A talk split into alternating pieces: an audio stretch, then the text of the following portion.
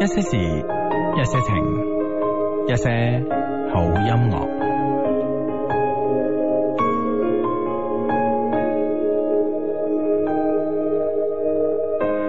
牵过手的人都会懂，用来之不易去形容那一段情路，没有谁能够从容。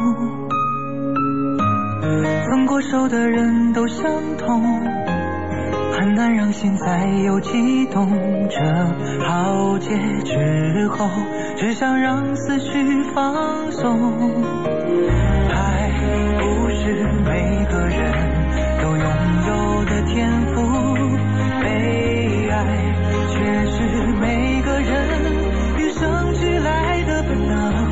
我为你在漆黑的夜傻等，在无人的街把伤心的歌哼，反正没有人笑我唱得够普通，我只是芸芸众生。我为你在睡着的夜傻等，在亮着的街让眼前更朦胧，以为拼命的付出最后会生动，然而你却无动于衷。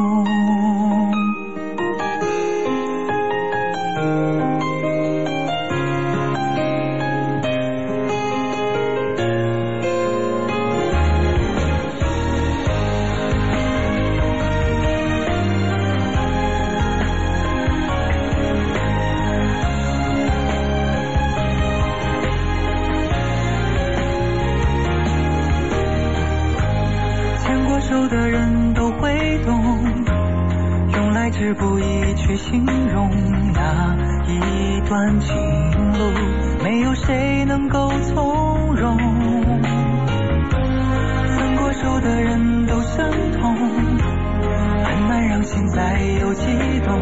这浩劫之后，只想让思绪放松。爱不是每个人都拥有的天赋，被爱却是每个人与生俱来的本能。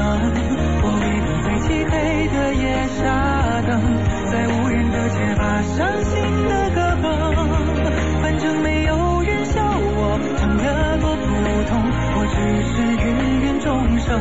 我为你在睡着的夜傻等，在亮着的街让眼前更朦胧，以为拼命的付出最后会生动，而你却无动于衷。我为你在漆黑的夜傻等，在无人的街把伤心的歌哼，反正没有人笑我唱得多普通，我只是芸芸众生。我为你在睡着的夜傻等，在亮着的街让眼前更朦胧，以为拼命的付出最后会生动，然而你却无动于衷。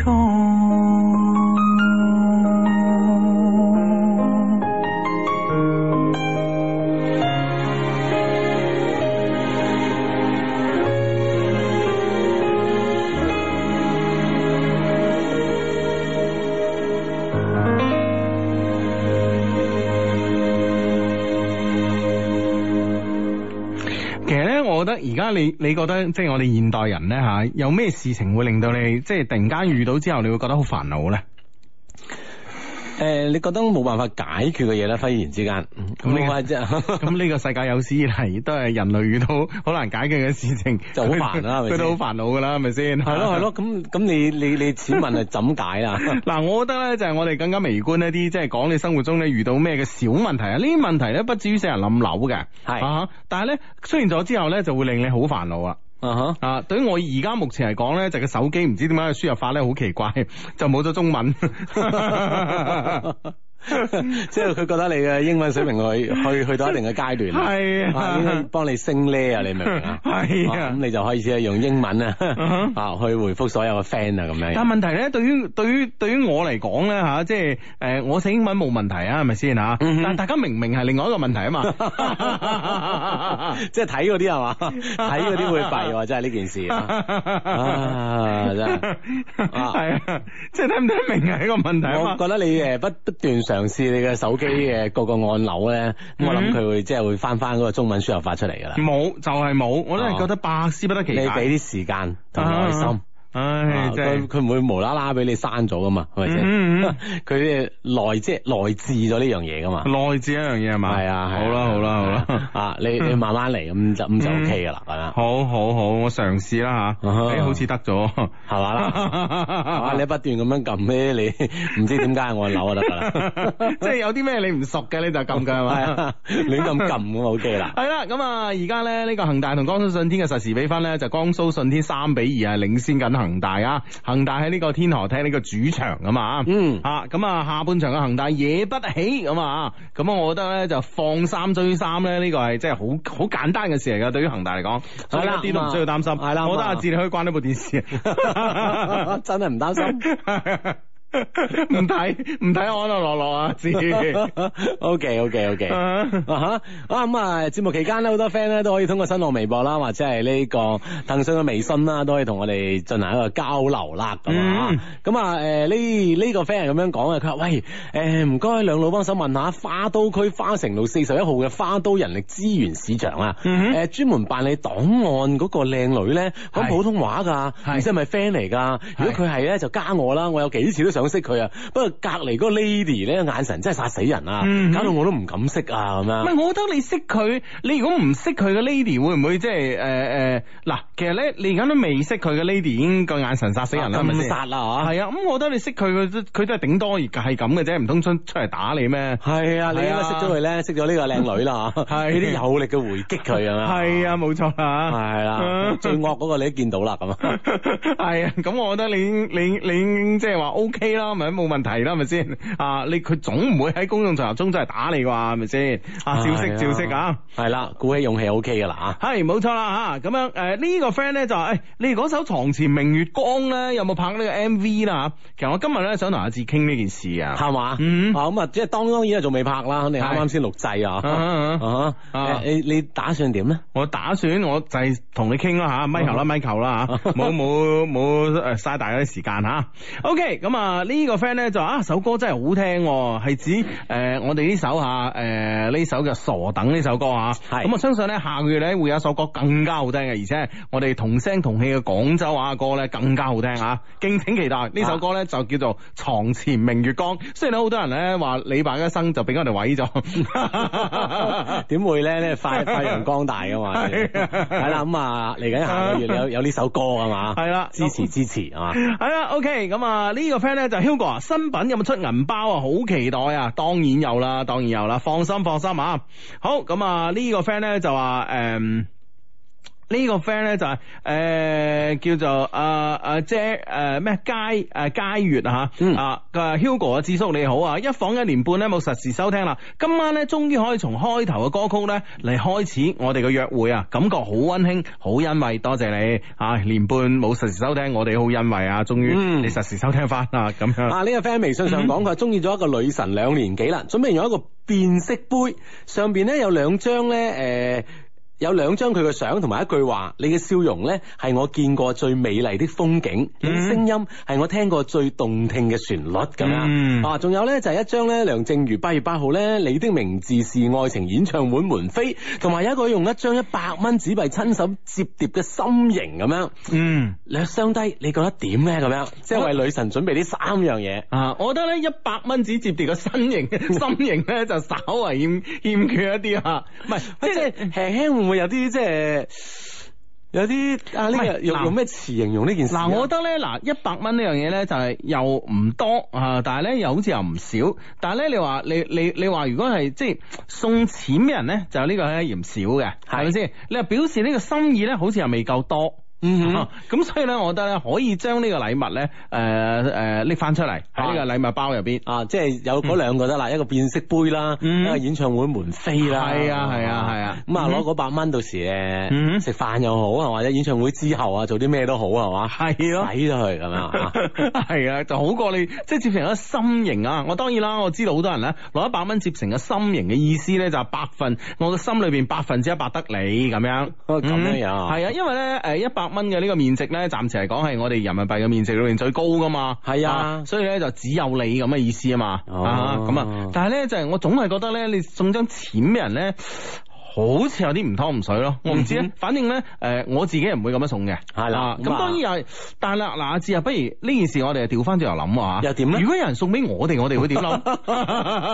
我哋嚟講應該都幾開心噶喎，咁啊送啦，不如唔係即係其實當然有，即係你嘅角度咧就講俾大家知 咧，你要睇下對 方佢係點樣樣係 嘛，啊佢人係點樣樣啊。如果好似我哋如果好似我哋兩個咁係嘛， 即係呢樣嘢真 係，係嘛，即係即係多多益善少少無拘嗰啲係嘛，你係送就係啦咁啊。啊 啊！呢、個 friend 話相低相低，追女同事有咩好嘅辦法咧？最近呢，我追緊個女同事啊，因為大家同事嘅關係咧，我哋平時咧誒、都傾微信，各方面都好啱傾嘅。嗯哼但係咧，佢又係一個比較聰明嘅女仔，嗯我哋嘅關係一直都不冷不熱，冇咩進展 㗎。啊，聰明嘅女仔 O K 啊，係即係好討人即係嗯喜歡噶嘛。係咯。系啦，但系問題就係驚對方太嘅醒啊嘛，只有啲咩依喐咧，對方都明白，嗯，你想點你想點。喂，咁咪更加好咯！有時啊，盡在不言中噶嘛，阿志係咪先？係啊，有時真係畫公仔又唔使畫出腸咁啊嘛，輕輕人哋就明啦。係啊咁咪呢件更加事好就咯默契咯。係啦，我覺得追女同事咧，誒、首先咧嚇，首先咧就話咧，我哋要總結出咧，追女同事咧係會有幾幾樣嘢咧係令對方啊，嗯即係可能個女同事咧喺喺呢個誒、呃、戀愛過程中咧，佢有顧慮嘅啊咁。啊，我諗就係一就係同事之間嘅顧慮啦，即係啊，會唔會有啲誒閒言閒語咧咁啊？咁你覺得有咩閒言閒語咧？阿志嗱，假設你同一個女同事啊嗯，OK OK，嗱呢個例誒舉例過啦嚇啊，A 君啦嚇 啊，A 君假設咧佢同一個女同事拍拖，你作為 A 君嘅同事，你會講咩閒言閒語咧？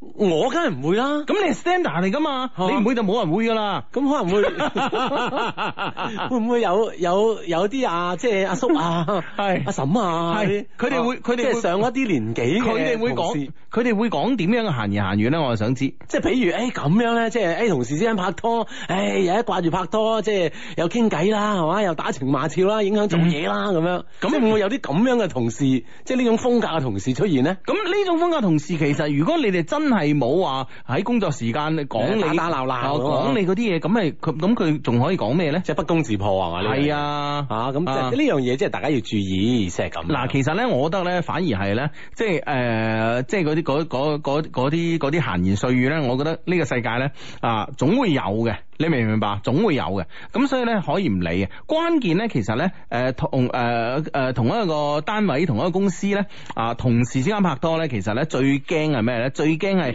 萬一處唔好咧，到時散咗之後咧，其實大家咧係好尷尬啊！啊，即係嗰種面對啊係嘛？係啦，其實最大嘅問題喺呢度啊，咁所以呢，我覺得呢，你可以呢，誒、更加細水長流一啲，唔好太急。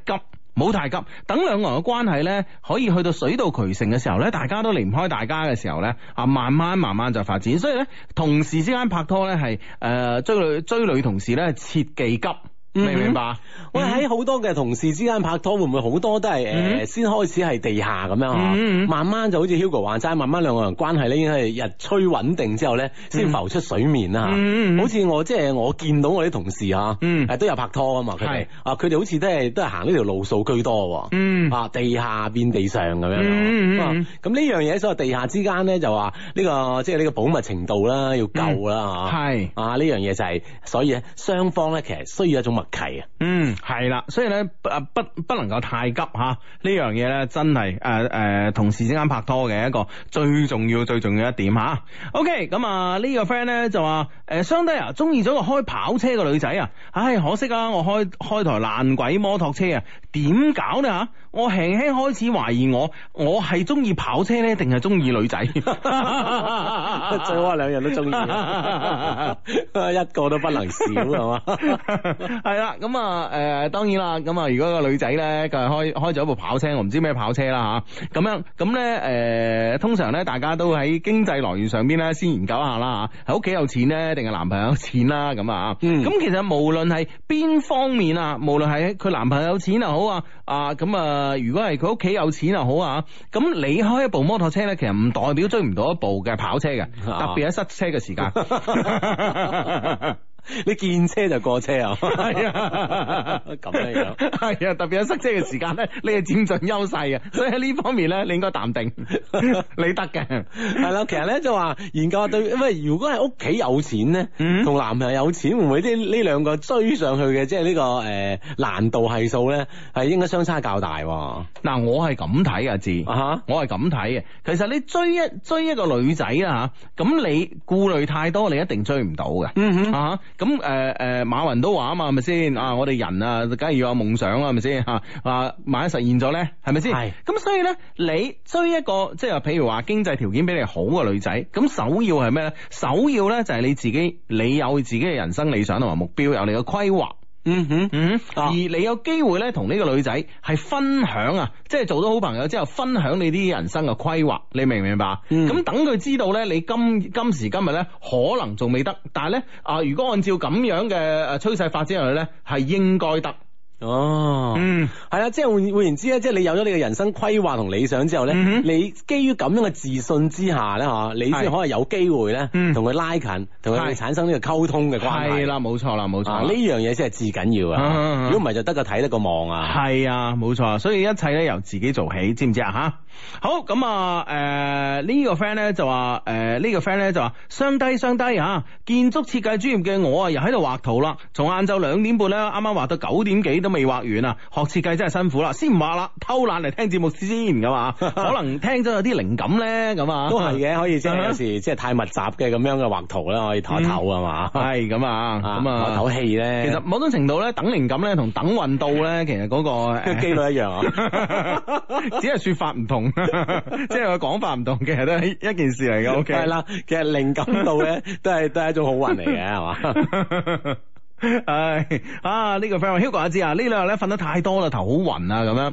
啊，你係咪真係你咁討厭啊你啊？周六日休息噶嘛 啊，你真 啊呢個係。時間又係瞓多咗嗯啊哈，OK， O K，咁啊，咁我呢冇得瞓嘅係咪先？嗱，即係嗱，星期星期星期六啊，朝頭早又要送仔去呢樣嗰樣，星期日又要送仔去呢樣嗰樣嘅人啊，嗯哼。唉，真係啊，嘛翻部電視啦，三比三嘅好運噶 啦，唉，真係保時階段啊，絕殺噶嘛！唉，都係鳳仔，一日到黑就啊上半場點啊點啊，上半場輸緊波啦，鳳仔都話啊呢個係我最近睇過打得最好嘅上半場咁樣啊，咁我信信佢啦，係咪先？我諗住下半場有機會啦，咁啊係。上半場都一比二啦， 咁我諗住係下半場嘅恒大惹不起噶嘛，係咪先？啊啊，果然係惹不起啊！喺呢個絕殺啊，最後咧都會都係追追平呢呢樣嘢都難得噶嘛。啊咁啊，成場波咧都有六六個波入帳啦，咁啊相信嗯啦，對於誒喺主場啊睇波嘅恒大球迷嚟講都好開心一件事啊。咁如果對誒將對方嗰三個咧劃入恒大呢邊 咧，大即家六比零大家會更加開心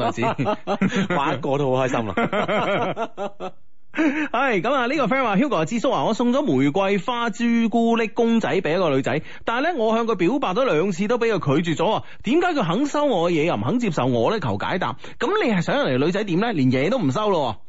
咁會唔會唔係太絕咧？喂，你誒嗰個女仔會唔會係一個好理性嘅女仔啊啦？唔係，嗱，我就覺得呢個女仔的確好理性，但係佢我講嘅理性唔同你講嗰個理理理性。嗯如果個女仔乜都唔收而拒絕佢嘅表白，你覺得係咪仲更加冇機咧？咁啊，當然係喎，係啦係因啦為呢個已經係絕對係即係閂晒門㗎啦，罅都冇一條咁啊。係啊，咁你話你話你話，咁會唔會係？誒、你收咗我禮物，但係你又拒絕我，我會有機咧？又唔係噃？ 啊哈呢個世界又唔係咁簡單噶噃，我覺得咧可能真係坦白講咧，呢、個女仔咧佢嘅 EQ 比較高，係啊，佢覺得咧，誒、佢當佢可能唔接受你呢個人，但係咧佢可能咧佢唔想拒絕一份嘅友情，嗯你明唔明白？即係唔好誒，可以即係唔可以咧，就話唔想啊，拒人於千里之外係啊嗯係啊嗯咩嘢都刪到冚晒咁啊！嗯嗯嗯啊哈嗯啊！呢個 friend 話相低啊，當想當初我都係唔小心打爛咗佢個杯啊，個女仔打爛咗個男仔個杯啊，嗯跟住咧我上淘寶 D I Y 咗個杯送俾佢，嗯一年啊杯子上邊嘅字遇上遇見你係最美麗的意外，每次沖開水嗰陣咧嗯都會變紅色噶嘛，係而家用嚟一齊飲水，如果哇想對佢男朋友啊，而家咧就想對佢男朋友阿凡講，你若不離我定不棄，嗯哼相低啊！我哋都喺 Love Q 度認識㗎，咁啊哇走到如今呢，已經係一年幾，唔容易啊！麻煩相低開金口祝福，順便呢，幫我用心情嘅話語講佢知，嗯哼。老公多謝你一直以嚟嘅照顧，嗯痛錫我，感恩遇見你哋，哇！嗯萬分感謝啊！哇哇 Candy 呢一些事一些情啊，哇哎祝福你同阿凡哥啊嘛。 好，咁啊，祝福你，祝福你啊，OK，咁啊，好呢、個 friend 話啱啱去涼茶鋪買酸梅湯啊，發現老闆娘都聽緊你哋節目啊，啊緊張過頭，唔記得對暗號添咁 啊，即係起碼打啲折 到啊！酸梅哇，湯大佬酸梅湯人哋打咗幾折俾你啊，咁唔知啊，即係 friend 嚟啊嘛。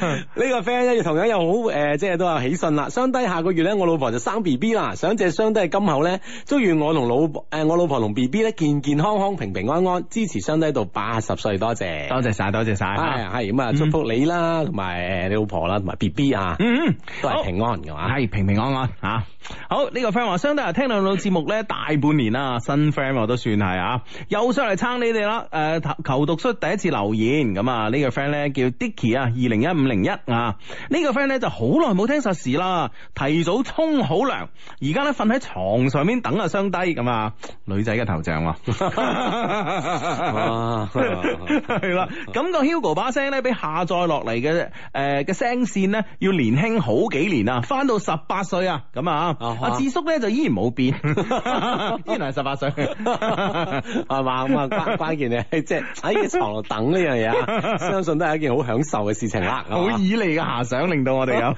啊，微信啊，呢、個 friend 話相低相低，我喺重慶嘅江北機場啊，嗯實時收聽你哋節目。呢幾日咧要去九寨溝玩㗎嘛，係今晚咧就翻。誒呢幾日去咗九寨溝玩，今晚翻廣州啦，喺嗯重慶轉機，好唔捨得呢個城市，十一點幾嘅機，啱好可以聽你哋節目誒嚟打發時間咁嗯啊。哦，OK，嗯，多謝你，多謝你，好嘛多謝啊嗯，嗯係啦，後機嘅時間可以聽下我哋節目嘅。係咁啊！呢個 friend 話最近被左耳刷屏啊，不過確實係一部不唔錯嘅電影，好似左耳係兩日就過億咯喎。咁犀利啊！係啊，哦係蘇有朋我哋個 friend 啊，哦係啊，蘇有朋第一次執導演筒啊，執導啊嘛係啊，蘇有朋咧其實喺二零嘅一二年定一三年啦，一三年吓，同我哋 Love Q 一齊咧合作咗一一款嘅限量版嘅環保袋環保袋嗯係啦。嘅誒傾聽地球的聲音咁啊，係咁咧就誒、呃、當年咧同佢誒我哋咧同佢有一個合作嘅咁啊，嗯咁樣誒、呃今日咧睇到睇到佢咧做呢個新導演啦，第一出嘅電影都有咁嘅成績咧，都好戥佢開心。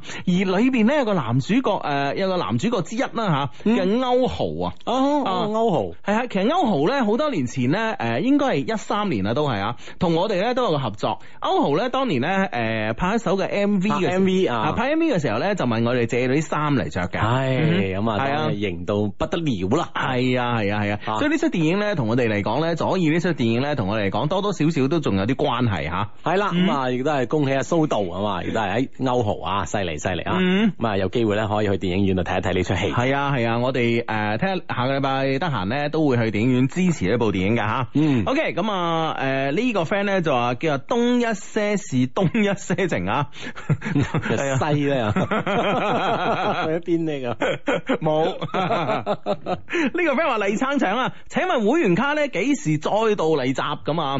咁咧其實咧我哋會員卡咧嘅誒數量咧，其實我哋唔想係發太多嘅，因為誒、呃因為咧因為我哋會員卡有好多個福利嘅，可能大家咧嘅 focus 咧就焦點咧放到誒、欸我可以免費攞幾件衫啊，誒、可以攞呃誒誒誒幾件衫啊、幾條褲啊、西裝啊或者棉衲啊咁樣啊，咁、嗯嗯咁但係咧，其實咧就話我哋我哋呃咧誒，我哋咧仲有一啲嘅特別嘅福利咧，就係、關於我哋嘅呢個會會員誒誒、呃呃我哋會員咧會獲得我哋 Love Q 嘅紅酒嘅，而我哋 Love Q 嘅紅酒咧其實數量係有限嘅，嗯所以咧我哋咧誒。诶呃都唔敢話放咁多嘅會員卡出街外啊。係 啊，因為放得太多嘅話咧，我哋我哋我哋法國嗰邊嘅呢個酒莊嗰邊咧，可能佢嘅供應量咧未必跟得會到吃。緊啊嘛，係啊咁係啊啊，另外咧就有會員卡咧嘅有擁有會員卡嘅 friend 仲可以參加到我哋嘅誒，即係一年入邊嘅我哋 Love Q 嘅活動啦。係啊係啊咁當然呢啲活動咧，其實我哋對人數咧，其實都係有一定嘅限制。係啦，，所以咧，我哋哦我哋你話即係要我哋喺天河搞場咩？係咪 先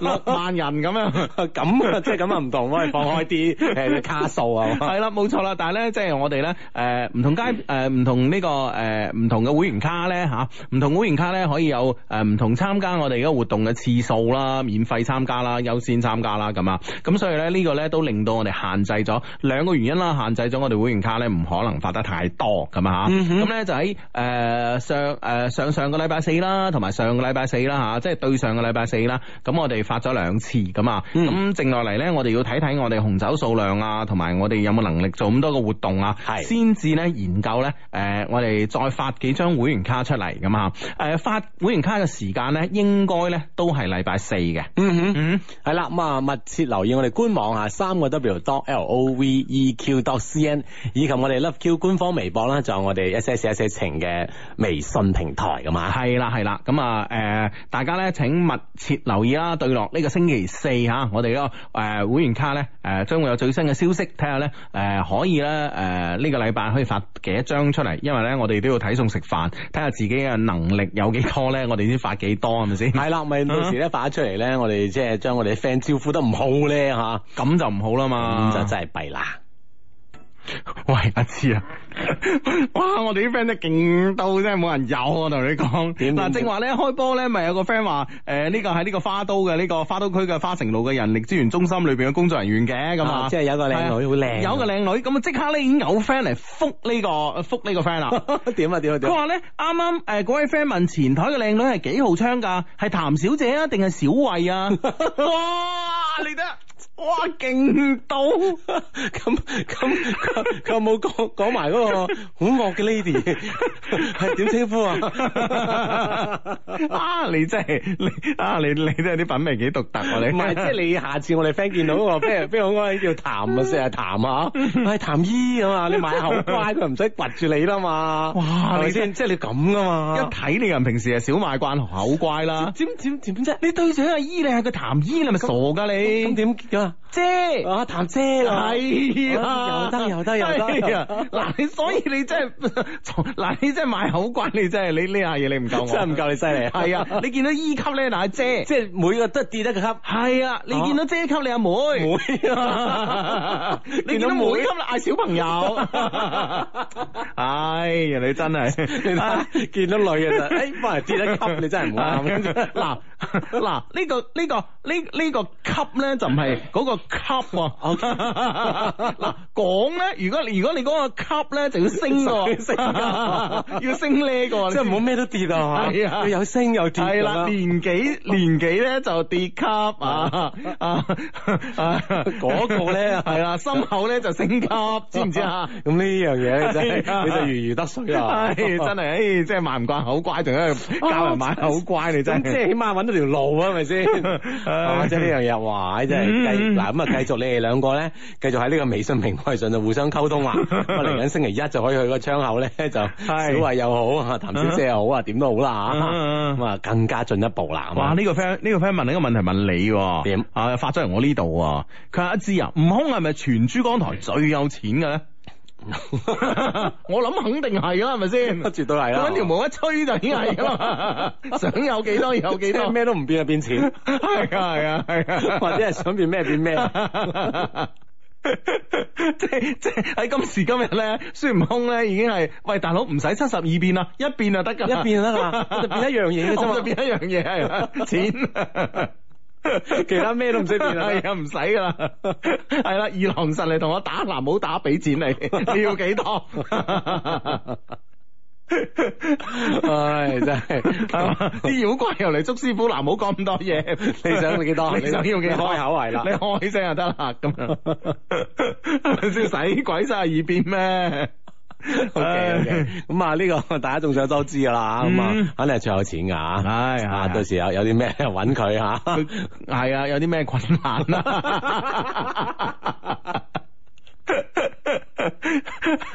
可以揾佢係真係好有錢啊！佢真係好有錢，入富可敵國呢四個字用喺佢身上咧就冇錯， 一啲 都不為過啊。一啲不為過真係啊！啊啊，你真係呢個 friend 問得出呢個問題，我覺得都係一個相當之有觀察力嘅人啊 吓。係啦，即係佢已經有呢個意識啦，即係嗯係喺我哋身上確認一下啊呢件事。 跟住打算問佢度水，呢個 friend 話今日喺朋友圈見到一個關於左耳嘅笑話，佢話喂，聽日陪我去睇左耳啊，好啊，去邊啊？ 市人民醫院。 哦呢個唔算好啊少，仲有哎仲有一個笑話啊，就話誒你要我陪你去睇左耳，我去醫院掛了號，你卻去咗電影院，咁樣樣。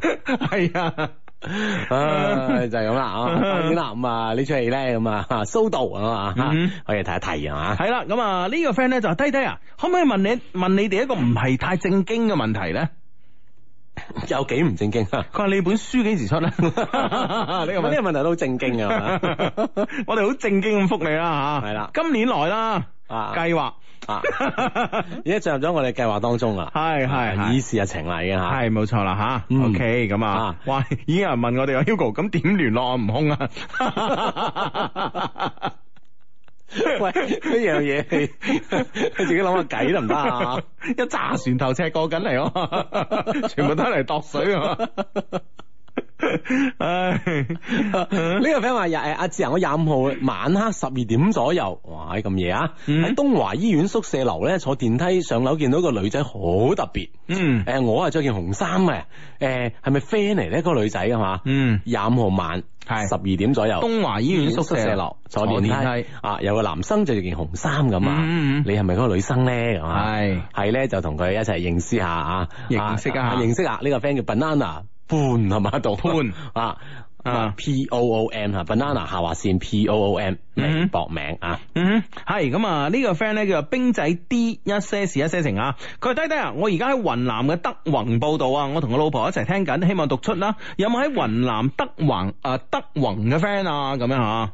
嗯哼，有冇喺嗰度嘅 friend 或者係誒亦都係啱啱去嗰度玩嘅 friend 㗎嘛？嗯啊，我嗯，相信咧都應該會有機會有嘅吓。係啊！呢、個 friend 話誒，Hugo 阿志啊，我最近咧 D L 識咗個男仔，我都幾中意佢啊，經常主動微信揾佢傾偈，又主動打電話俾佢喎，佢偶然咧都會揾我傾下偈嘅，但係咧從未試過打電話俾我咁啊。嗯我都好多人追噶。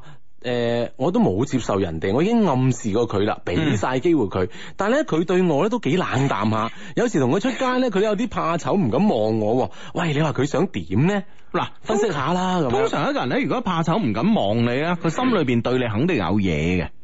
啊你明如果白係冇嘢，即係普通嘅朋友嚇，普通啊 friend 嘅話，望嗯一望誒見見傾就傾噶啦。係啊係啊係啊，咁啊哦咁啊誒誒，所以咧，我覺得咧就話，如果肯同你約你出街咁啊，而咧誒又肯怕醜唔敢望你。係啦，，咁我覺得咧，佢心裏邊咧對你一定咧有一個唔係當你係普通嘅朋友咁簡單嘅，所以呢樣嘢咧你自己咧要有呢、個誒、呃有呢個必勝嘅信心喺度，嗯哼你明唔明白？哦，即係換言之咧，會唔會係即係你啱啱 D L 識呢個男生咧，佢性格方面咧係咁樣嗯樣嚇，係有啲怕醜誒內斂嘅性格。係咯係咯係咁啊，可咯。能呢方面咧，可能你可啊哈以主導一下咁樣。係係，其實咧我我咧係有兩種情況下咧係唔敢睇對方嘅。啊點樣樣咧第一種咧就好中意，哇女神啊，好中意對方。咁呢個時候你係真係唔係唔係好敢直視佢即係㗎我偷偷地咁啊。啊係啊，係啊，係啊哈啊啊，哈即係你你係嗰種自己嘅壓力好大，你知唔知啊？啊，第二種咧就對方好醜 好醜，你又係你又又係係壓力好大啊 你又係唔敢望佢啊，真係太醜啦，因為。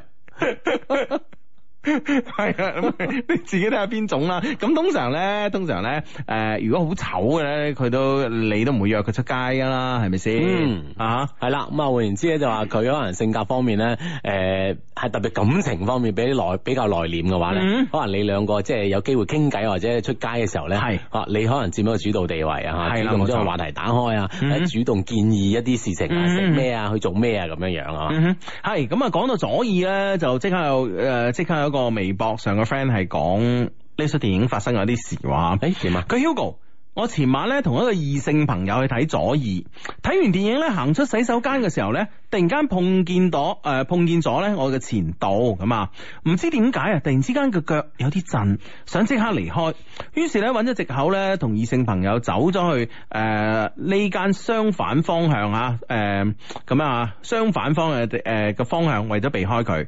後來咧我發現我前度咧就坐喺我後兩排嘅位置，只係我睇唔到咁啊，我呢個係咩情誒？呃我話點解咧吓啊？我點解會咁樣咧？我係咪仲中意呢個前度咧？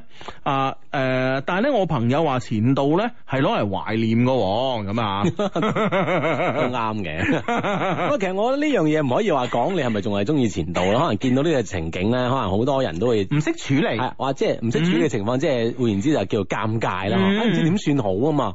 咁啱啊，自己係同一個異性朋友去睇啊，嗯呢件事總係入邊心入邊咧有啲唔舒服 嗯，嗯啊。咁其實呢樣嘢你唔知佢坐你後三排咪呢件事好地地咯。如果唔係，係我哋成出嚟都睇唔落啊。係咯係咯好，似好似係一路都盯住你咁樣。係咯係咯，咁所以咧，我覺得咧就話誒、呃其實咧冇乜嘢，好似阿志話齋啊，我同意阿志嘅講法吓，嗯哼啊阿志話齋咧就冇乜嘢嘅啊，只不過咧有時咧唔識處理呢個情況吓、啊或者你嘅異性朋友咧太不堪啊啦個樣，啊咁講， 下次連嗰個唔陪佢睇戲， 冇人陪睇戲啊！到時喂喂，阿志啊，嗱你咁喎、你真係嗱，你譬如咧，你同個普通朋友睇戲啦吓，係咁樣，譬如個樣咧就，你舉個例子啊就普通啦啊，嚇，你識得最醜嘅女仔咪咁。普通 啦。 唔係即係我咁你樣，同馬月慧去，咁你梗係唔驚啦，係咪先？咁我同我你同阿阮瓊丹咁一齊，係咪先？撞到你前度，你梗係腳軟啦，係咪先？唔係你即會係覺得啊，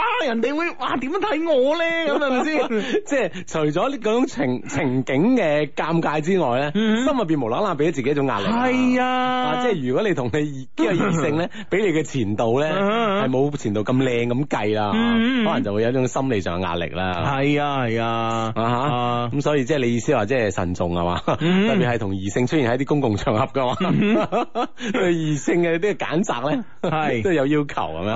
係。呢個阿志，我同一個女仔表白咗三次，哎呀，嗯最後一次咧，差唔多要斷咗聯繫啦。咁我死纏爛打先挽留翻咁啊。嗰幾日咧，又好似往日一樣咁樣同佢傾偈啦。今日咧，佢竟然帶我去見佢閨蜜一齊食飯。嗯喂，佢係咩心理啦吓？係嗯接落嚟我應該點做咧？求讀出咁樣會唔會佢閨佢自己對你冇咩興趣，但係佢閨蜜可能想介紹你俾佢閨蜜識咧？係嘛？係。但無論點咧，我覺得你都係死纏爛打呢件事咧，係即係起到咗作用啦。係起碼令到兩個人關係咧係冇斷到嘅，係冇而錯且好似仲好似幾親密下咁啊。冇錯冇錯，所以咧死纏爛爛打咧，厚住面皮呢一招咧，其實喺戀愛上邊嚟講，追女仔方面咧係 work 嘅啊吓。哈，嗯係啦，因為我咁愛你，我先會做出呢啲咁嘅事情啊， 啊死纏爛打噶嘛，呢個 friend 咧就話有一個 Hugo，我有一個習慣，生活一耐咧就會覺得無聊。咩叫生活一耐就覺得無聊咧？ 咁你咪辦法死咗佢咯喎？ 係啊，冇意思。誒、好中意咧，通過換轉換工作咧嚟改變嚇、有啲擔心以後咧結咗婚，覺得對住一個人太耐無聊啦，就會想離婚啊！誒、點解會咁嘅咁啊？佢自己都百思不得其解啦。喂，我覺得其實第一咧就話呢兩樣嘢係咪可以畫上一個等號先啊？嗯工作環境嘅即係變化，誒唔係即係冇變化，令到自己覺得悶啊嗯。同你身邊嘅人冇變化，係咪覺得悶呢兩樣嘢唔一定話等號啦嗬。啊啊哈咁啊，其實第二咧，即係你你變換工作同佢感情上嘅變化，其實會唔會呢呢種上呢種嘅即係心理上咧，其實係唔唔同一種，即係放喺唔同一個位置去思考阿咧。志啊，我覺得其實 唔需要諗到咁深噶。啊哈，其實我哋嘅 friend 咧，唔好意思，上談啊，上談啊起談。啊，我哋嘅 friend 點咧？嗯，其實咧，誒、我哋嘅 friend 有個好大嘅問題，就係話咧，誒、冇業餘愛好。嗯哼，其實當你一個人咧，誒、其實呢個世界上大部分嘅誒、打工仔啊，咁都會覺得呢自己份工係一份工啫，有啲無聊噶啦，係咪先吓？係啦，啊但係冇冇計啊係嚇，我要即係啊要揾錢啊，咁點？係啦，冇錯啦。咁所以咧，誒、好多人咧都會覺得自己份工無聊嘅。咁啊，無聊無聊，誒、不如轉個環境啦，睇下會唔會誒、遇到一份有趣嘅工作咁啊。其實咧，只要你唔將個唔將個身心咧啊、全副精力投入喺一份工作裏邊咧，你唔真正咁熱愛呢份工作咧，你轉任何一份工咧，都會係無聊嘅。嗯咁、所以咧，一個人咧有業餘愛好咧就唔同啦。啊哈你，明唔明白？即係就算你冇將個身心放入呢個工作入邊啊，係你都去將個身心放喺第二度，係啦 係啦，咁你好自然咁樣平衡咗你嘅心理啦。啊哈你好自然平衡心理咧，就話，誒，我係中意咩嘅，咁啊，咁我呢份誒打份工啫，咁有乜所謂啊？啊哈嚇關鍵咧，哇，落班之後龍精虎猛啊嘛，即係有咗有咗一種寄託啦，係啦你中意打羽毛球又好啊，中意游水又好等等，或者係中意其他噶嘛，嗯嗯嗯啊，即係有一有一個寄託咁樣。係啊。啊哈啊，咁你就你嘅生活咧就唔會覺得無聊啦，你明唔明白？關鍵咧喺呢度啊。咁同時咧吓，诶、我個朋友咧其實早排都問我一個問題，佢咧就話诶、h u g o 啊吓，咁你你你又幾多分啦？咁啊，你覺得咧诶兩公婆咧咁係應該有共同嘅愛好好咧，定係冇共同嘅愛好個個玩好咧？咁樣啊哈，啊？喂，即係喂呢個呢個問題好難答噶， 係咪先？咁其他人梗係難答哦啦，係咪先吓？即係啊你都識答， 我唔識都要扮識噶，充大頭鬼都要噶。唔係關鍵係你嘅答案對方滿唔滿意啊？ 嗱，我都係咁噶，我話見仁見智啦。 你得你嘅人。 你講呢個答案點啊？ 唔係，即係的確亦好有道理喎，真係唔同人呢樣嘢真係好難講 嘅喎。嗱，次嗱哦咁樣噶，嗱，其實咧，诶、當兩公婆咧會有一個共同愛好嘅時候啦，或者或者未結婚之前啦，嗯有共同愛好嘅時候咧，兩個人好易咧行埋一齊嘅。啊，即係好容易傾得埋啊，因為呢個共同嘅愛好，導致有共同嘅語言啊啦。嗯系啦，冇錯啦吓。啊咁咧、但係咧，當你兩個人咧結咗婚之後咧，仲繼續有呢個共同愛好咧，咁啊睇你嘅共喺呢個共同愛好裏边咧，你哋可以獲取啲乜嘢啦？啊哈，你明唔明白啊？共同愛好啊會唔會變成一個共同嘅爭執咧？ 係啊，因為大家愛好同一樣嘢，咁好容易咧為呢樣嘢而嘈交嘅。係啊咁譬如話兩個中意抽機嘅，咁啊係咪先？啊係啦啊咁啊，抽得好地地，好地地啦嚇。係如果你本人係一支添咁係啊係啊有係啊啲咩小失誤嘅話，係啊。咁啊變成對方嘅話病啦。係啊係啊，咁啊又又可能唔啱咯，係咪先？咁、嗯所以呢樣嘢咧就係睇你愛好啊，到底係乜嘢咁啊？咁另外咧，誒、我有個 friend 咧都話我問我呢個 friend 嚇，問我呢個 friend 咧，佢咧就話咧。佢係有有定冇咧？佢同佢女朋友啊就係結婚啦，咁啊佢兩個咧係冇乜共同愛好嘅，哦咁佢中意玩啲嘢咧，佢女朋友全部都唔中意玩，嗯佢女女朋友全中意玩啲嘢咧，佢又全部都冇興又唔中意玩趣嘅，哦啊，咁佢佢就覺得喂咁樣結咗婚會唔會好唦氣啊？我話唔會啊，咁啊係嘛嚇，你有你玩，佢有佢玩，大家唔干涉係咪先？ 即係按照婚前嘅習慣繼續行落去啊嗯嘛。啊，呢個 O K 啊，我覺得。係啊係啊，咁樣樣嚇。嗯咁啊，當然啦，即係話你喺有共同愛好嘅嘅情況之下咧，就換言之話，大家傾偈嘅機會會多咗咁啊，嗯呢樣嘢係真嘅。啊係冇錯啦啊。但係咧，我覺得有有啲嘢唔能夠咩勉強去發展 啊，嗯發展共同愛好有時好難㗎啊嗯哼，係啦係啦，隔勉強咧呢個世界咧，你要記得一句说話，勉強冇幸福啊，放喺任何地方咧係都係行诶呢句話咧都係通行嘅，知唔知啊啊？哈！啊呢個 friend 咧就問我哋，佢話：相低相低，誒、以下有幾個關鍵字啊，嗯一就係 C 級宋慧喬，嗯哼二係炒樓王，係啊冇錯，呢兩個關鍵詞。 喂，嗰封充滿情感嘅 email 咧，請問有冇第三季啊？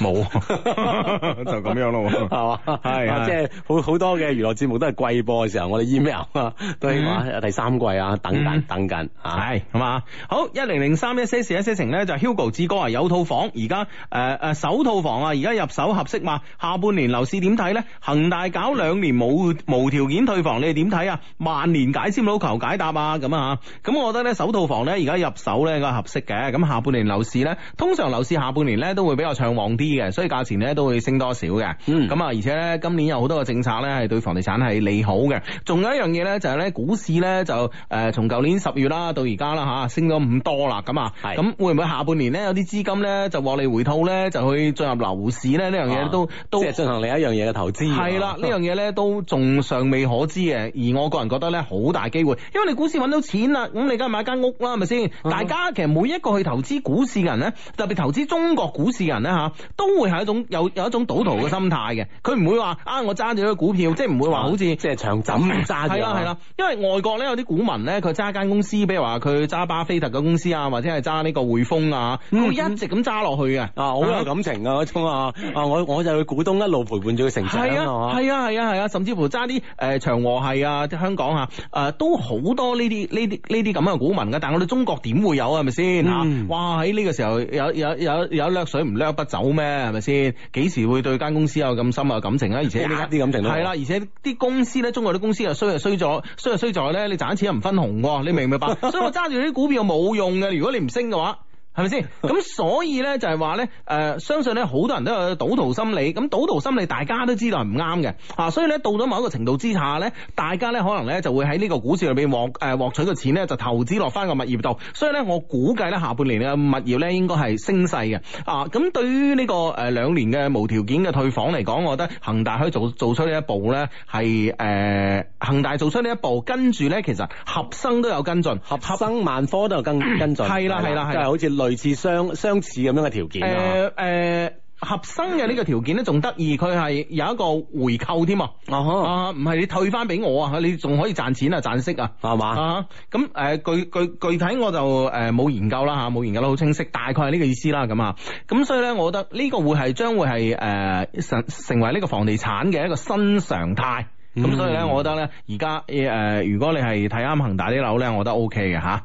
係啦，咁啊可以咧，即係呢個首套房啊，係嘛？嗯啊呢個 friend 話 Hugo 話，誒阿志，我中意咗一個有男朋友嘅女仔咁樣，嗯我同佢出去咧，佢男朋友都知道㗎，誒、話都介意嘅，但係尊重佢喎，咁啊嗯呢個男朋友咧咁嘅啊，太好啦啊感覺佢男朋友嘅情商都幾高喎，係我啊想即係叫佢啦，喂嗱，係唔該幫下手啦咁樣，前幾日咧佢仲問我係咪中意佢，我啊答咗 yes 咁啊，求讀出咁樣。哇！嗯個女生問咯，嗯咁啊答 yes 咁啊， 啊喂！咁呢樣嘢既然嗰、個嗰、嗰個男佢男朋友嘅情商咁高啊，咁豁達咁嗯係樣啊，咁你就繼續約咯。係啊，呢啲咁情商咁高嘅男朋友咧，其實好難遇到噶， 真係。！你即係你要珍惜啊啊 你要珍惜呢個機會，好好咁樣叫呢個長腳啊， 知唔知啊？係啦係 啦，將佢嘅情商進一步提高啊係啊， 拉升佢嘅情商。係啊，呢啲真係百年難得遇啊！呢啲，所以我同你講，你真係要好珍惜 係啊！啦，其實嗰個女女生問你係咪中意佢咧，都 feel 到你嘅感覺吓，佢都仲願意同你行街啊等等嘅話，嗯其實呢個會唔會係一種機會嘅存在咧？係嘛嗯啊吓，繼續加油啦，係嘛。係係係咁啊！呢個 friend 咧就話：，誒喺戲院咧撞到前度啊！佢話我嘅情情況咧啱啱相反喎，我同男朋友咧喺戲院咧撞到前度啊！我男朋友咧居然衝上去同佢講啊！啊，我叫佢啊，誒、誒、我男朋友居然衝上去同佢講吓，誒、我叫住佢，搞到咧前度誒、啊一齊個女仔咧好尷尬。你男朋友衝上去同佢講咩咧咁吓？咩咧？啊即係佢想講咩咧？嗬、係啊係啊係啊！哦，即係呢啊呢個男朋友同 同頭先個男朋友比，嗯啊就啊有啲怪吓。 系咁啊！呢、個 friend 話喺宿舍一邊沖涼一邊聽節目，隔離宿舍啲人咧都好奇怪，點解我沖涼嘅時候咧總係會有男人嘅聲 啊？喂，我哋都星期六日個，星期一至五嗰啲唔係我哋 喎， 係啊係咪真係有其他男人啊？即係你同你 宿舍啲 friend 講清楚啊，係啊兩兩件事啊。佢話最近咧同一個男仔行得好埋啊，但係總係有啲不進不退嘅感覺，總係咧驚會誒、呃、會有啲怕會不了了之啊。聽晚佢會陪我一齊咧坐車翻屋企，應該點算咁啊？咁我覺得誒呃呢、種所謂嘅不進不退嘅第一啦，肯定係對方嘅呢、個誒、呃、態度唔係太堅決啦，追你嘅態度唔係太堅決啦嚇。係啊誒。呃咁所以你先會驚呢個最後會不了了之啊嘛，所以咧呢個時候咧，你千祈唔好咧芳心亂動，你應該定啲睇佢。如果佢咧的確咧係唔係進攻得太犀利，咁啊證明佢咧係順手識個女朋友啫，我唔得咪算咯，嗰種嘅心態，咁你就費事益佢啦，係咪先？嗯，冇錯啦。啊，微信上呢個 friend 話低低啊，我啱啱咧去七十一買飲料啊嘛，係見到個着裝性感嘅女仔喺度買嘢，哇點知佢埋單嗰陣咧，我見到佢仲攞住個套套喺喺度埋單喎咁樣。係喂，你話佢今晚係咪有下場咧？我都係女㗎。你話當時見到誒、呃我情何以堪咧？咁咁嗯人哋買嘢同你又無關嘅，你係又咯你又點會情何以堪咧？哼，嗬，係啦係 啦。哦咁誒人人哋有冇下場呢件事 啊？又關你咩事 啊啊？咁 即係你可以發揮你嘅想像 啊，係咪先呢樣嘢啊？ 咁女女生去買嗰個套啊，其實都係好正常啊，啊同佢着裝無關嘅道理上。精神太空虛，咁都有有餐諗啫。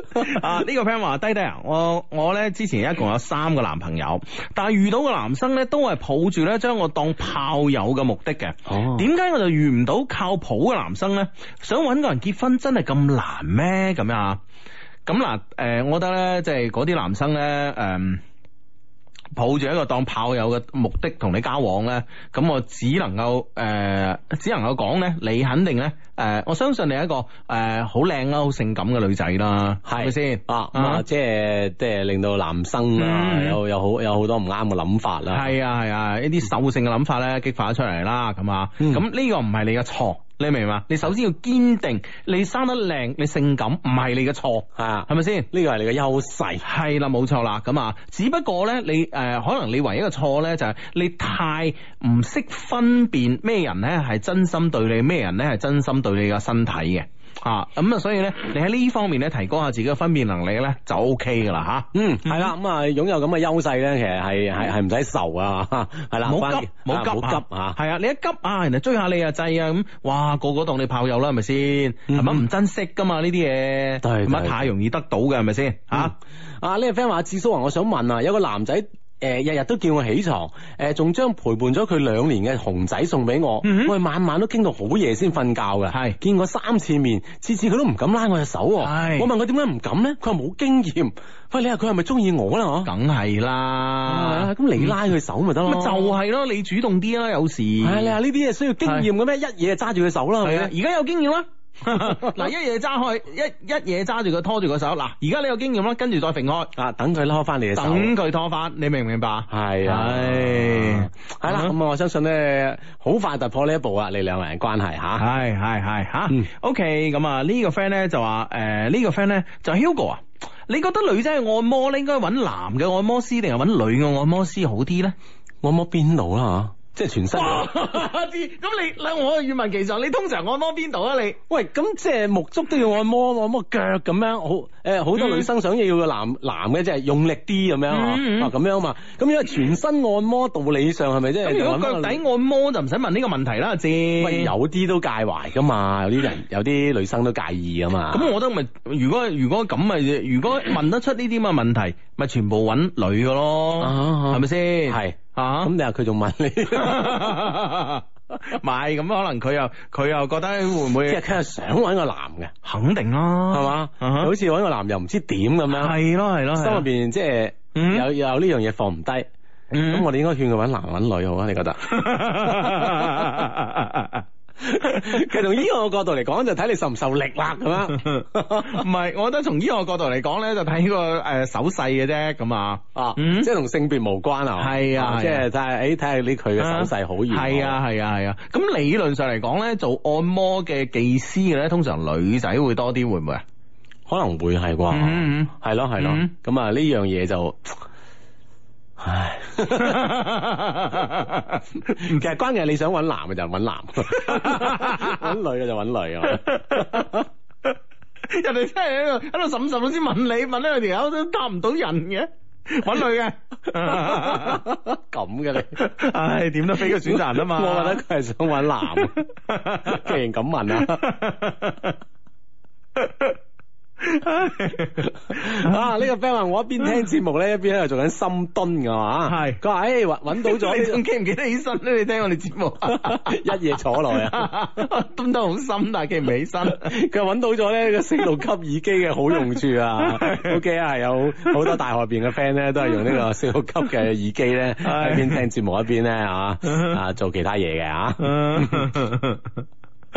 好咁啊，手上咧揸住一封嘅 email，咁啊呢封 email 咧都係嚟自我哋充滿感情嘅電子郵箱啦吓，loveq at loveq dot cn 上面嘅吓。係啦，咁啊，所有朋友咧可以將你嘅故事啦，無論係你感情故事，或者喺生活上，或者你學校入邊啊、工作上面嘅故事，可以寫成文字啊 mail 俾我哋啊，loveq at loveq dot cn l o v e q at l o v e q dot cn。嗯，係啦吓，OK，咁啊，誒、呢、個 friend 咧就 Hugo 阿志你好啊，知道你嘅節目咧做咗好長嘅時間，以前讀高中嘅時候咧就有舍友咧喺宿舍收聽，後來咧畢業出嚟社會工作之後咧，發現唔少同事咧都係你哋嘅 friends 喎，到咗再後來咧吓，同誒而家嘅先生一齊生活，佢亦經常咧下載你嘅節目嚟收聽啊，喺呢度咧希望你哋嘅節目咧越做越好咁啊。嗯，誒喺呢度呢，可以叫我 J 小姐嚇。呢次呢，係我第一次發 email 呢嚟呢類嘅公眾平台啊，真心希望你哋能夠讀出嚟，希望我先生啊叫做 E 先生啊可以聽得到嚇、可以會知道。會懂得。故事咧可能有啲長，希望你哋咧耐心咁樣睇完，非常咧感謝 Hugo 同阿子咁啊。係首先咧，我想講一個小故事。一個士兵咧，愛上咗一個公主。係啦，咁啊，誒、我哋個 friend 咧開始咧同我哋分享一個小故事話吓，話一個士兵咧愛上咗一個公主，公主話佢知咧，如果你願意咧，連續一百個晚黑咧守護喺我陽台下邊咧，我就我就接受你。於是咧，士兵照做，直到第九十九日咧，士兵離開咗。咁點解士兵唔再堅守最後一日咧？答案咧好感人，士兵用咗九十九日去證明愛，用第一百日咧嚟證明尊嚴。愛咧唔係一個人嘅演出，即使咧我再愛你，如果你唔珍惜我咧，我亦會離去。懂得珍惜才配擁有。嗯，嗯嗯，啊呢個古仔啊嘛，其實我都我都唔贊成嘅，其 實我覺得我企得九十九人，不如企埋啊佢睇下點。即係最多用一百零一日嚟證明自第一百零一日嚟證明自己嘅尊嚴啫。係啊， 一百 一呢樣嘢真係係啊，係咪先冇理由啊？ 當你公主中話 OK 啦，我可以同你拍拖嘅時候，你先飛佢係嘛？係啊， 即係你有證明自己尊嚴嘅日子大把你。你話我用咗一百嘅時間咧，愛上咗喺呢個陽台下邊湛 江。係咁樣啊，OK，我哋誒、呃、聽古冇博古啦吓，咁啊，好繼續吓。誒、我同我先生咧係小學同學，但係小學校園生活咧記憶咧，畢竟咧好模糊啊。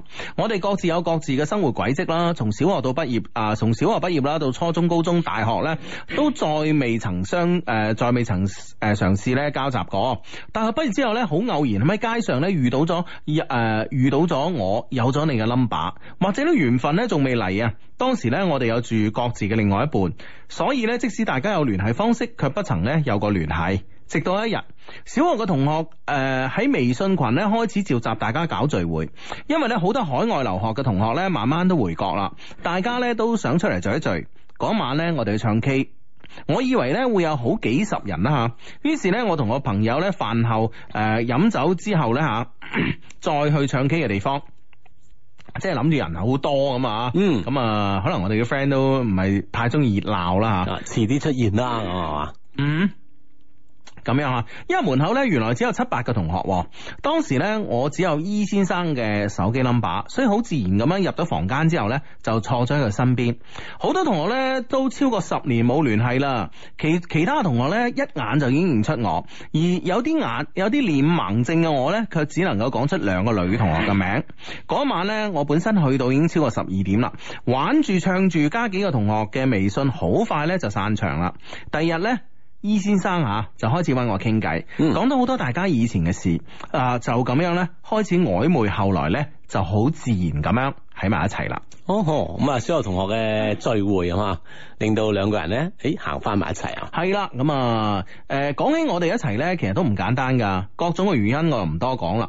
儘管呢，我哋之間呢，誒、之前呢，好多誒唔同嘅小爭執，每次嘈嘈鬧鬧呢，都話要分手。首先道歉嘅呢，都會係我啊，嚇、會係女仔，因為呢，喺呢段斷斷續續一年嘅時間裏邊呢，我已經了解咗伊先生你嘅脾氣同埋性格。首先道歉呢，並唔係每次呢都係我嘅錯，亦唔係呢唔要面子不顧尊嚴，而係呢，我總係諗到一句說話，就係、每次呢想放棄嘅時候呢，想一想當初點解要堅持。嗯。啊呢個，即係基於呢個道理啦，嗯可能會唔會咧喺喺兩個人有爭拗嘅時候咧，係啊，做出呢咁樣嘅妥協嘅一步啊。嗯哼。嗯哼，就咁樣，我總係覺得我哋兩個呢，誒、誒、就咁樣，我總係覺得我兩個呢，我係更加重視我哋呢段感情嘅一方。伊先生，你嘅脾氣好大啊，無論係對屋企人啦，定係對同事朋友，而對我呢，更加如是啊。衝動嘅時候呢，講咗好多晦氣嘅說話，可能呢，我情商比較高啦，我會去安慰自己，衝動嘅說話呢，聽聽就算，晦氣嘅說話呢，無謂當真。所以咧，儘管每次你口中講出幾傷害我哋感情嘅説話都好啦，我都會用我個軟化嘅態度去修補我哋嘅裂痕。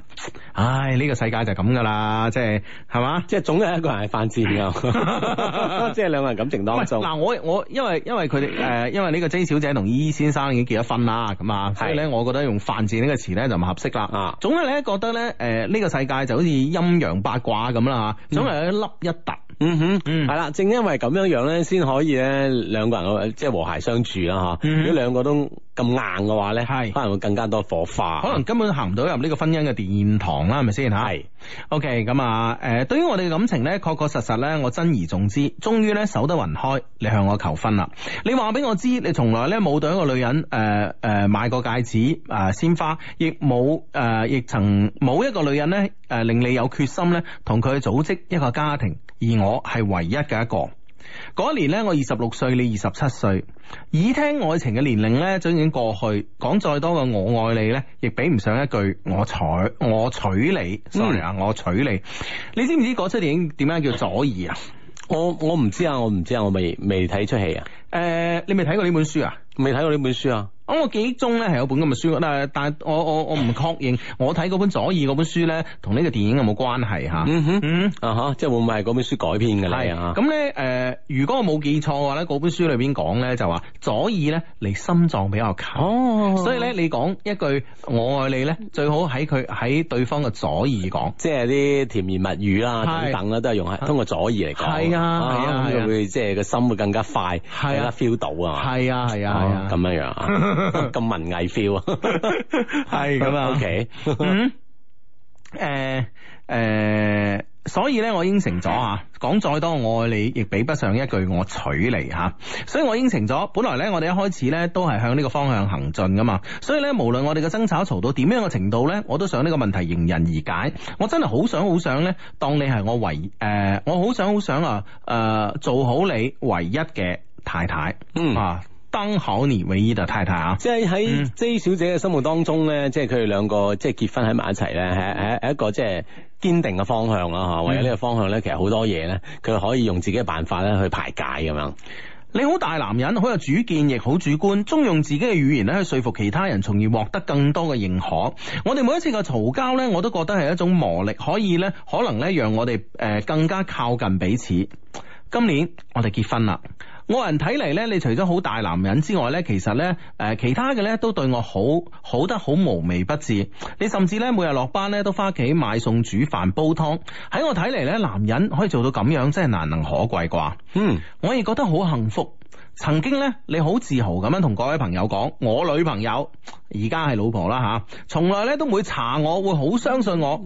我哋之間呢係講信任嘅，但係原來謊言呢，就係能夠騙到相信佢嘅人。係。婚禮上邊咧用咗好豪華嘅婚慶誒策劃啦，亦擺出咗我哋出國影嘅婚紗相。婚禮上邊咧，你甚至流下咗眼淚。你當時咧，你話俾所有人聽，娶咗我係你一輩子嘅幸福。然後咧，就喺我哋結婚兩個月嘅時間唔到，我發現咧，我哋之間出現咗第三者。可能我係雙魚座啩，天生敏感啊，特別咧對身邊在乎嘅人。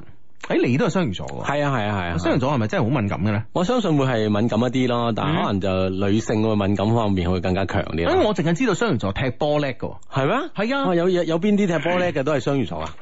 誒、呃基本上如果你去查呢、個誒、你去查呢、個，因為我睇過一本書，我唔記得書名叫咩啦吓，誒、好似就咩叫做足球唔知乜乜乜乜乜。足球與星座嘅關係。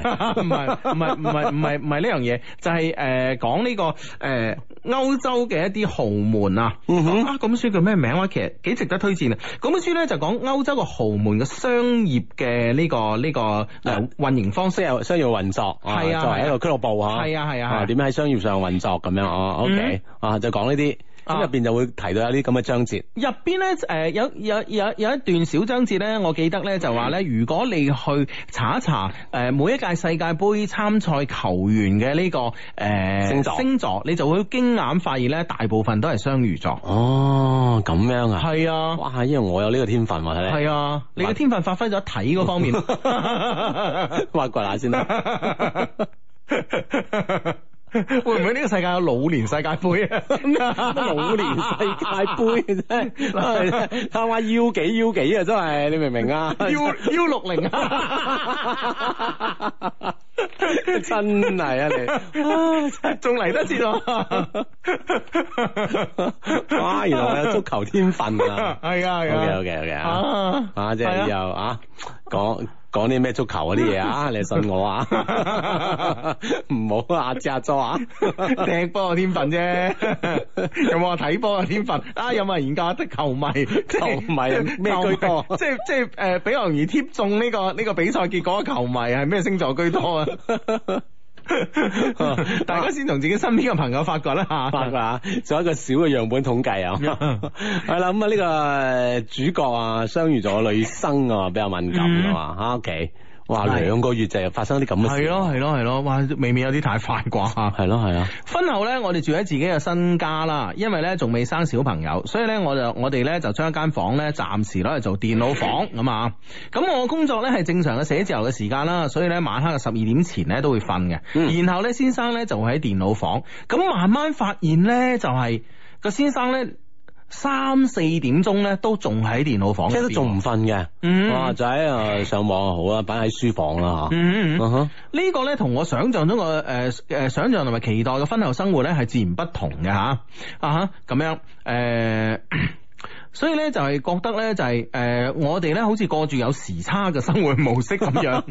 反正大家嘅睡眠時間唔係一樣嘅哦，過年期間呢，唔知係第六感呢，定係鬼推神使呢？吓，我竟然呢，攞起咗。啊！你嘅手機就係伊先生嘅手機吓，係啊哈咁樣就睇到咧喺微信上面，你同嗰個女仔咧開始有語言上嘅曖昧。我哋咧都係成年人，人哋撩你，你撩人哋，一眼咧就睇得出。曖昧嘅時候咧，無論幾忙幾攰咧，啊，都有幾唔願意打字咧，距離有幾遠咧，你嘅心咧總係誒、呃心思思咁樣啊，把心機咧放喺手機度，等對方嘅回覆。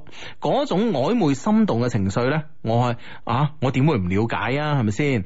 啊哈嗯我真係可以察覺得到咯，持續到到個晚上，你哋嘅微信，你哋會拍照講俾對方知，你哋而家喺度做緊啲乜嘢，語言上嘅挑逗曖昧，一個字一個字都痛喺我嘅心上邊。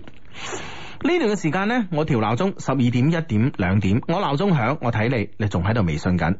當然啦，對方係早上，你亦開始咧不分日夜誒呢、個節奏地生活啦。我第一次翻查你手機，我就拍下咗嗰個女人嘅相同埋微信，然之後開始查呢個人係邊個。世界好細嘅咋，想揾一個人呢，原來好簡單。嗰、個女嘅呢，係伊先生，即係我自己先生啦嚇，留學時候呢識嘅，而家仲未回國，我先至醒悟，原來呢，一直每晚瞓喺我身邊嘅男人同我有時差，係因為呢唔想同嗰個女人，嗰、個女人叫 C 啊 C 賤人， 佢呢度啊啊哈啊，因為佢唔想同嗰個女人有時差。 ，OK，啊，即係嗯每晚所以點解咁晏都未瞓咧？原來係同嗰邊有個通話啦，嗯有聯繫啦嗯哼，好可笑啊！可咁吓，獅子人咧好識自拍啦，好識發誒，好識嗲啦吓。我把獅子人嘅照片咧同我做過對比，我真係唔覺得誒比佢差咯。或者咧，男人咧都中意呢挺嘅綠茶婊啦，特別飲咗咁咁多嘅綠茶吓。獅子人咧每日一起身咧，每一晚咧都會誒、呃每一晚瞓覺咧都會報告誒、呃向對方報道，我先生都係咁樣。亦唔知邊度嚟嘅直覺啊，結合到查到獅子人嘅 Facebook，再加上咧國外朋友嘅幫手啊，我得知咧獅子人同我先生咧曖昧咗大概一個月左右，已經回國啦。嚇。直覺話俾我聽呢，原來有一晚呢，先生冇翻屋企瞓，佢話俾我知係出差。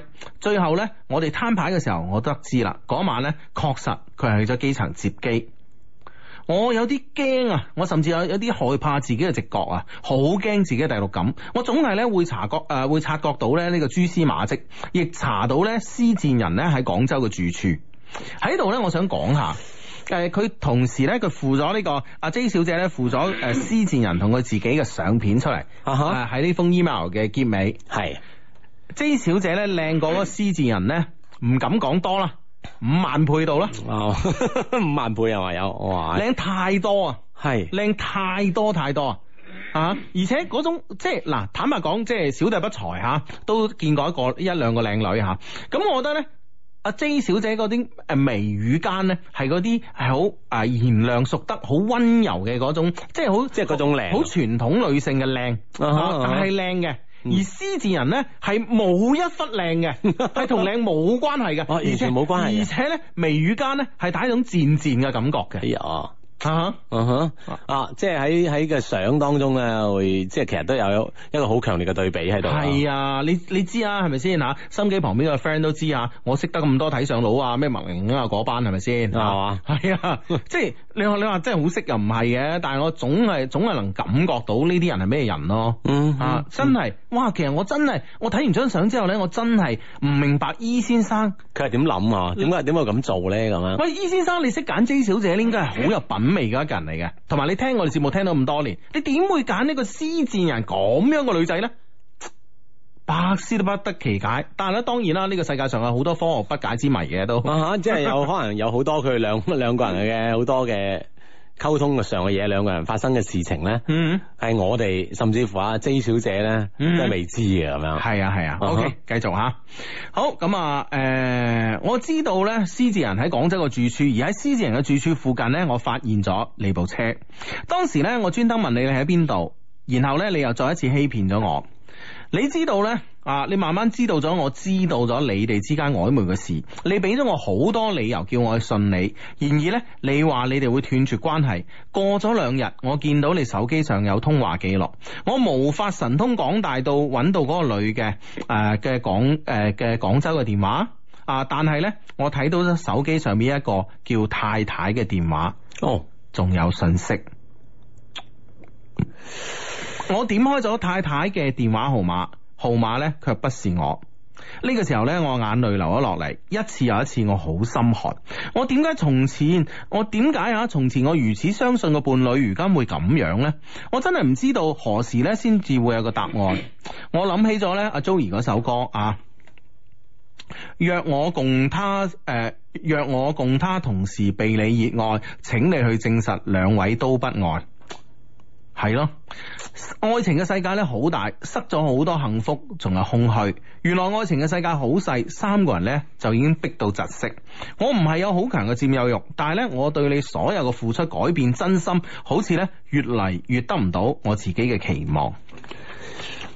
E 先生誒、呃即係姑姑且話論佢係因為咩嘢誒，中意同呢個施戰人啦，有呢個曖昧嚇。我哋唔好叫人施賤人啦，啊叫施小姐啊，係係啊！但問題即係佢呢個即係 呢個電話即係呢個，佢賤，我哋唔可以同佢一樣咁賤。喂問題即係佢呢個電話嘅呢個儲蓄方式啊，嗯 個名真係有啲怪 喎嗬嗯佢真係都都好公然喎嗬嗯啊太太咁啊嗬嗯我第一時間諗起啊，佢係咪真係咩太太口服液啊呢 啲呢啲名嘅一個標識咧？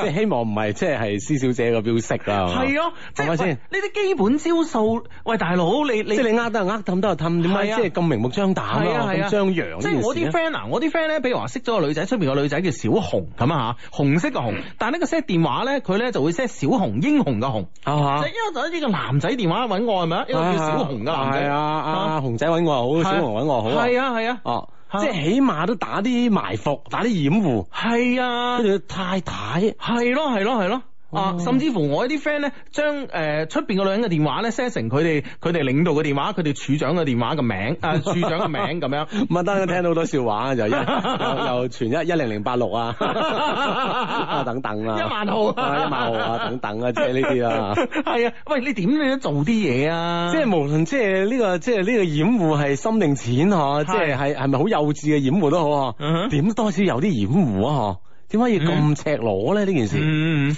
太太咁樣係啊，啊，醫先生啊，真嗯係的確有一個一個好奇怪嘅人咁樣。係咯。OK，繼續啊。嗯哼，為咗呢件事咧，我喊咗好多個晚上啊，直到而家咧，我亦消受咗好多，每日咧都唔誒、呃都係唔安誒、呃都係咧，即係個情緒咧相當之唔穩定啦，真係好痛苦。我反省過，係我唔好咩？係我錯咩？係我冇陪喺你身邊啊誒，當你寂寞嘅時候咩？你甚至咧會話我知話要離開我，我哋就此完結啊！亦係我先去同你講抱歉嘅，我真係覺得好卑微啊！卑微不重要啊，重要係咧，我想你知道你嘅太太，你真正嘅太太只有我。無論咧我如何保持住我嘅初衷，就係咧啊同你白頭到老，你贏我陪你君臨天下，你輸我陪你東山再起。工作上嘅壓力呢，我願意同你分擔。究竟我哋兩個仲可唔可以回復翻以前一樣呢？呢個過程呢係雙方嘅，單單我一方面呢係冇辦法完成嘅。我對你嘅信任，對你嘅期望，我對你嘅愛，可唔可以令你翻嚟呢？最後咧，我好希望 Hugo 同阿志咧，你哋可以讀出嚟，因為咧，我好想講俾所有人知，我真係好愛，好愛你。可唔可以為我播一首 Joey 嘅《最後勝利》呢？非常感謝咁啊！誒、誒呢首歌咧，暫時直播室咧就一下子揾唔到吓，咁啊。嗯但係咧，我覺得咧，誒、其實我當然啦，啊阿阿阿伊，E 先生又係我哋嘅 friend 咁啊，咁就係、就係、因為我哋嘅 friend 先恨鐵不成鋼，你明唔明白？係啦，即係更加咧，我哋會更加可以即係話，即係大膽啲咁樣去將將啲將我哋嘅心諗諗法啦吓，係。同阿伊先生講啊，係啊，即係如果你聽其他節目嘅 friend 由得你啦，肯定鬧到你咩咁啦。 但係咧，即係作為我哋嘅 friend，我哋你又唔鬧又唔係鬧咧，其實其實即係對伊先生你好心痛，你明唔明白？你唔好玩呢啲啦，呢啲有咩好玩啫？其實其實感情嘅遊戲咧係最傷人嘅，你明唔明白？嗯。啊，啊咁啊好誒，好、多 friend 喺微信、微博上都講啦，佢可會唔會係即係話呢個即係話誒尋找呢種新鮮嘅刺激啊，嗯或者喺之之前誒佢喺係咪喺海外留學嗰陣嚇，嗯啊識嘅咁樣可能話佢哋之前有啲感情上傳咁樣樣，嗯但係無論點嚇，既然已經同阿 J 小姐啊係結咗婚唔啦。係你你即係你，我同你講，你好多嘢，你話你話大家係。即係擁有過去啊！錯過咗好多啊！半年之後或者五年之後再見面，喂呢件事情有可原、喎，嗯係咪先？喂大佬，你結婚兩個月已經同呢個女仔開始曖昧咗一個幾月啦，係咪先？咁嗯哼呢、個呢呢呢樣嘢係呢樣嘢係好滑稽嘅一件事嚟即嘅，係無論喺時間、心情上係啊啊，或者道理上啊，其係實啊都係講唔過去嘅一係件啊，事。好滑稽嘅一件事嚟，呢件係好奇怪一件事嚟㗎。嗯哼，咪即係當然，我哋唔知伊先生同施小姐啦，嗬，佢哋過去有咩發事情發生嗬，嗯哼但係問題其實咧，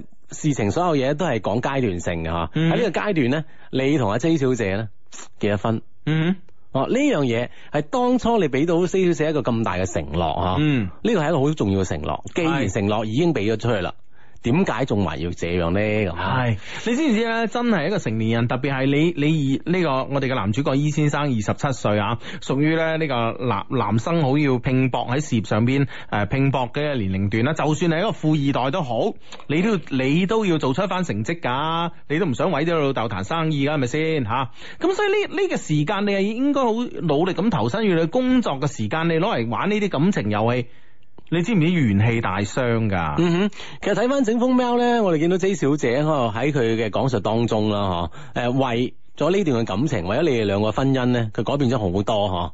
咁其實呢樣嘢，我相信咧。伊先生，你係感覺得到嘅，嗯先會話即係喺誒誒有呢、個即係結婚嘅承諾嘅出嚟啊！嗯。但問題事情發生，結婚就結婚啦咁樣。哦，呢頭兩個月咧又咁樣樣，嗯哼，啊、呢個 friend 咧就話講好講好第一百日嘅尊嚴去咗邊度啊？嗯哼，即係提醒翻佢之前佢自己識講嗰個《士兵與公主》的故事吓。嗯，咁之即係點解到呢個時候？但係唉喺我哋嚟講，我哋又覺得即係話，當然即係 即係好耐心咁講啊，啊即係講好耐心嘅說話嚟講咧，我覺得伊先生即係。即係伊先生，如果如果如果如果係係係係，我係 J 小姐，我一定唔會原諒你嘅。我真我真係會咁講嘅，伊先生。但係咧，作為我哋一個一個咁多年嘅 friend 嗬，咁啊，至你覺得搏唔搏得過咧？唔係，其實即係我哋同伊先生講啦，嗬，即係誒、好似 Hugo 話齋，如果佢啊係 J 小姐，佢係唔會原諒你嘅。當然嚇，咁啊 Hugo 唔係 J 小姐嗯係嗬，咁啊嘅關鍵就係睇你自己喺呢件事情啦。 嗯即係第一就係希，當然你希望聽到聽到聽翻我哋呢個節目啦，嗬。第二嗯就係話，誒、你喺呢件事，既然東窗事發之後，嗯啊，再之前嘅所有嘢都隱瞞唔過去啦，咁樣。嗯你會點算咧？咁樣你會點辦咧？嗬、係啊其實我覺得你誒、無無論啊，伊先生，其實我應該你應該俾阿 J 小姐有交代咯。嗯係你兩個人繼續咧，或者你真係同施小姐有好多誒割捨唔割捨唔去嘅感情，我哋都唔好講個嗯樣啊點點嗬。嗯哦，咁你咪同伊小姐有個交代，一個切實嘅交代。嗯，咁我呢呢件事相對會係對兩個人咧都好啲，或者對三個人都好啲咯，嗯，係嘛？嗯即係你有個交代俾阿二小姐，我覺得。呢個 friend 咧就話郵件嘅主人咧同我嘅經歷太相似啦，恨小三，恨渣男咁啊。嗯呢個 friend 咧，誒、另外一個 friend 咧就話咧，感覺女生咧都好卑微啊，其實女生應該堅強一啲，係嘛？嗯，啊呢、個 friend 話我覺得 J 小姐真係冇必要啦，愛情係雙方嘅，如果唔可以相互配對磨合，咁就算啦。一輩子咁樣過咧，有裂縫咧，嗯真係冇必要。呢個 friend 話有可能男主角咧係想揾啲新鮮感咁啊，故事咧同我同事咧好似咯，我同事咧就話佢老婆係最好嘅，一旦發現咧。就就會同玩嘅嗰個女仔分手咯，咁但係問題一旦發現嗰時咧，已經好傷咗佢老婆嘅心咧。係啦，到到嗰陣啊係咪你話同嗰個女仔分手就得啦咧咁啊？有冇掹手係老婆同你分手咧？嗯嗯，嗯嗯嗯啊！呢、個 friend 話估計佢阿伊先生咧係為結婚而結婚嗰種咁樣樣。唉，咁我覺得啦，我覺得假設啦吓，假設一種情況就係、呃 J 小姐咧，真係一一直以嚟咧就係、呃專心一心一意咁樣要嫁俾呢、個誒、呃、E 先生，所以咧就係、呃我哋講得即係再難聽啲吓，就係、一定咧纏住 E 先先生要嫁 E 先生，所以 E 先生咧被逼無奈無奈先娶咗佢。嗯啊我哋假設係一種咁極端嘅狀況啦。啊，J 小姐，sorry 啊，J 小姐，sorry 啊，誒唔係呢個意思啊。假設就算去到咁卑微嘅情況，我覺得作為一個一一個誒醫先生，作為你應承咗人哋嚇、喂，咁除非你係同人同 J 小姐講清楚嘅。嗱，你話咧，嗱，我係俾你逼到冇計同你結婚嘅啫。吓、但係咧結婚之後咧，我唔包我自己誒唔、會出去搞搞震嘅喎，你接唔接受先？啊，係啦，咁如果對對方話 O K 冇問題嘅，喂，咁你你 你咁啊冇聲出啦，係咪先？ 係嘛？咁有時啲嘢你又唔講清楚，咁點啫？係咪先？啊係係啊啦，所以我覺得咧，其實無論如何咧，就係、E 先生你要諗，你要你要諗呢件事啊。嗱、啊即係面對呢件事啊，所有嘢都係係公，即係已經係公開手嘅所謂嘅吓。係，伊先生嗱，我就問你一個問題：你如果你聽日同 J 小姐離咗婚，你會唔會同呢個 C 小姐又即刻結婚咧？嗯哼。你你你你答唔答到呢個問題咧？係啦，啊，特別喺二者揀其一嘅情況之下，你係會點選擇咧？嗬、嗯其實呢樣嘢咧，嗬，可能會你有一個首，即係一個率先嘅交代咧，令到呢件事會更加清晰啊。嗯嗯嗯。系啦，咁啊，OK，咁啊，誒、呢個 friend 咧，哇，好有經驗啊！佢話男人偷情嘅時候咧，係唔需要對方有幾優秀嘅，只係沉迷於嗰種嘅刺激。嗯。哦，啊，嗱、呢個就有經驗啦。對落呢個朋友呢，就可能冇咁有經驗啦。佢話喺我印象中，二奶都比正室漂亮嘅喎。如果唔係，有咩意義呢？咁嗱，你啊啱啱對上呢個 friend 已經已經答咗你個問題啦。咁啊，呢個 friend 話：，誒，會唔會阿伊先生咧根本冇話俾阿施小姐聽佢已經結咗婚咧？咁樣嗯啊，可能嗰嗰邊又係屬於一種隱瞞嘅狀態咧，咁嗯嗬。啊，當然呢呢個亦都唔排除有呢種可能性啊。嗯係啊，所以就關鍵就係睇下伊先生啊，喺呢件事之後，啊大家都知啦，三個人都知嘅情況下嘅態度會係點樣樣啊嗯，啊。吓。希望你翻轉頭啦，翻轉頭啊係啦。呢個 friend 話，誒、呢、個 J 小姐話佢結婚兩個月，佢老公呢就同人哋曖昧吓。啊，咁如果你知道呢，有人喺結婚前，誒、呃有人喺結婚五第五日，老公呢就同人曖昧，你哋出軌，你哋會唔會笑得出呢？吓、